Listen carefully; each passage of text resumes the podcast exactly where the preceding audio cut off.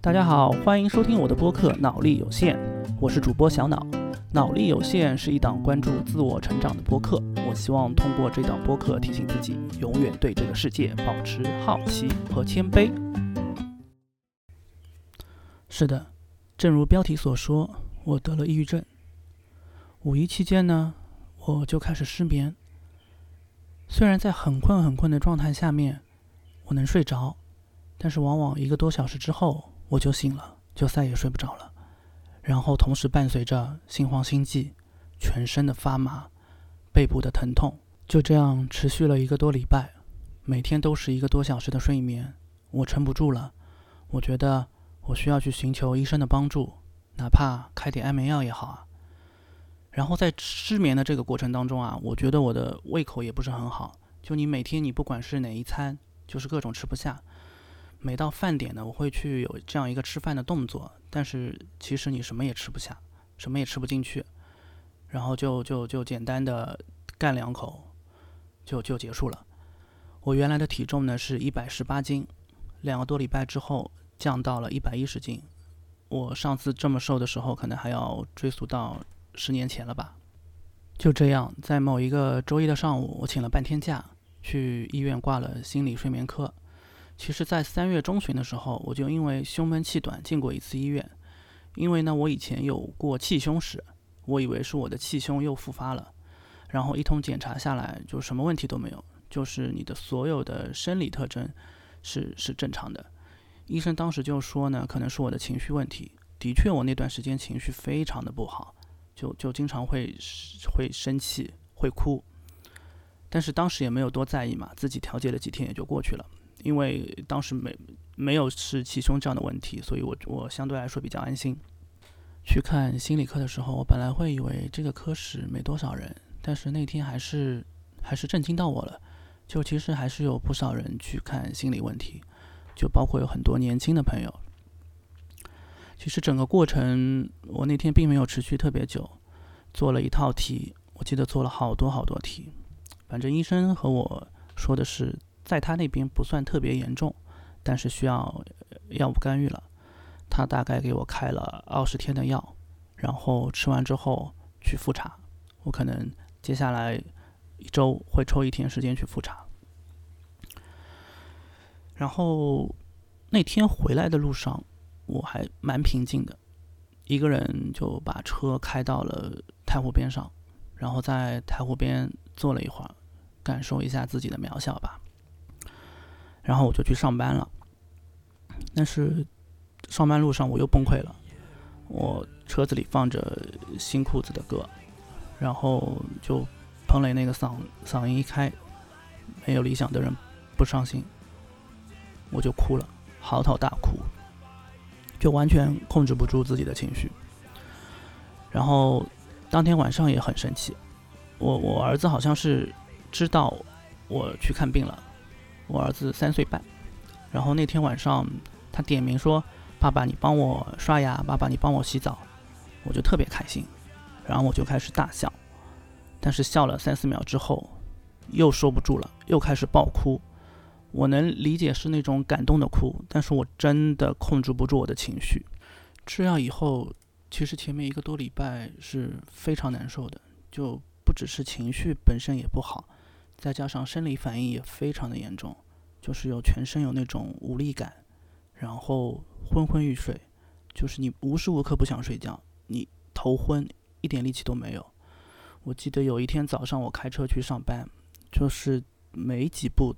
就想睡觉，过一段时间就想睡觉，然后我车买了很久之后，那个主动刹车功能一直没被启用，这一次被启用了，就如果不是主动刹车，我可能就要追尾了。然后我和医生取得了联系，问是否可以减少药量，医生让我把其中某一项药减为半粒，然后我大概吃了将近两个礼拜，才能适应这个。药量才能恢复到一个相对还算正常的过程当中。在这个过程当中，在这个适应药药物的过程当中，我做了一件事情，一件让自己非常后悔的事情，就是情绪啊和这个生理的双重反应，让我每天都很煎熬。我给一个关系非常好的朋友发了大段大段的文字进行情感宣泄，而这些宣泄呢，可能也已经超出了所谓友谊的边界，对他产生了一定的困扰，让他感到了害怕，于是他开始躲着我，减少与我的接触。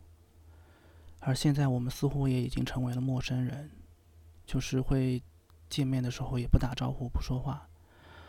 我不知道我们未来会往什么方向走，也有可能再也做不了朋友了。但是如果还有机会的话，如果还有机会能让我和他说上话，我好想当面说一句对不起。我不奢求能够和好如初，但我还是抱有希望。我希望时间能带来一些好的转变，哪怕只有一点点也好。当然，这段时间呢，也有不少让我感动的事情。主要还是来自于朋友。我记得第一周的时候，我在微博上有更新我每日的睡眠和心情的状态，然后蛮多朋友看到了都来关心我。说实话，我是很享受这种关心的，因为这会让我觉得我还是被人需要的、有价值的。也有一些和我有相同经历的朋友在给我各种支招。我有一个相识了二十多年、将近三十年的一个死党。他之前也是有抑郁症，他的症状比我严重的多，当时差点自杀。我们当时也是前前后后陪了他一年多吧，才走出来的。然后他跟我讲了他当时的一些心路历程，然后也在给我安排各种各样的活动来填满我的时间，反正就是尽一切努力让我好起来。也有一些心理医生的朋友。嗯，主动找我聊天，帮我分析，然后还有一些老同学、老同事，各种约饭局，各种嗯找我去爬山也好，或者说参加一些露营活动也好，真的都是让我非常感动的。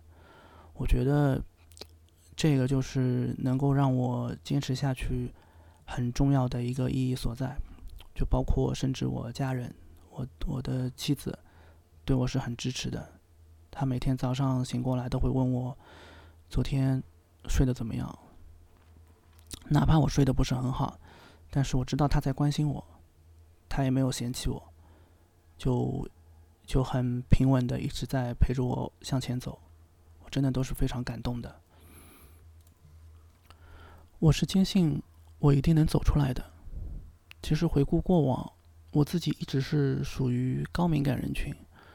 我的泪点很低，然后遇到很多事情都能哭。我对于很多细节的把控，往往比别人看的更多，所以感知也会更多，在意的也就越多。很多人说我行事不泼辣，心太软，在工作中，在人际交往当中，都是如此。我往往会给人一种乐观好人的假象，但事实上我是一个很内向的人。我知道，这其实是一个很残酷的世界。我们在这个世界里面各种绕圈子。我们有时候用打架、用暴力、用强硬的手段去处理一些问题，是因为我们内心感到害怕和困惑。我也一直觉得很困惑，我甚至觉得很多事情都是我的错，所以我会变得越发的软弱。越发的不想去激起冲突。我总是希望事情能够往好的一面走。那不只是因为我很天真，而是我觉得这是必要的，也是需要的。这也就是我的生存之道。我始终相信，我们应该与人为善。所以我也希望大家一定要保持善良，尤其是在我们。不知道发生了什么的时候，我们每个人都是不服输的人，但是只是我们选择的处理方式不一样。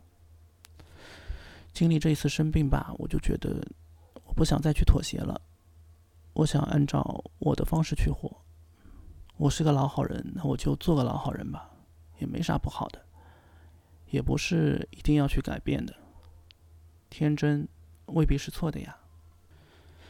嗯，这是我脑力有限播客的第一期，整个录制好像都有点丧丧的，就是不知道是不是药物压制的缘故吧，我这段时间呢几乎没有太大的情绪波动，不怎么大笑，也几乎哭不出来。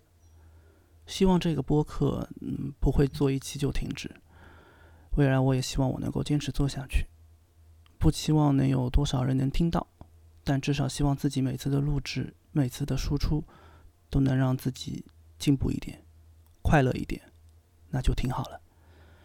再次感谢大家的收听，我们下一期再见，拜拜。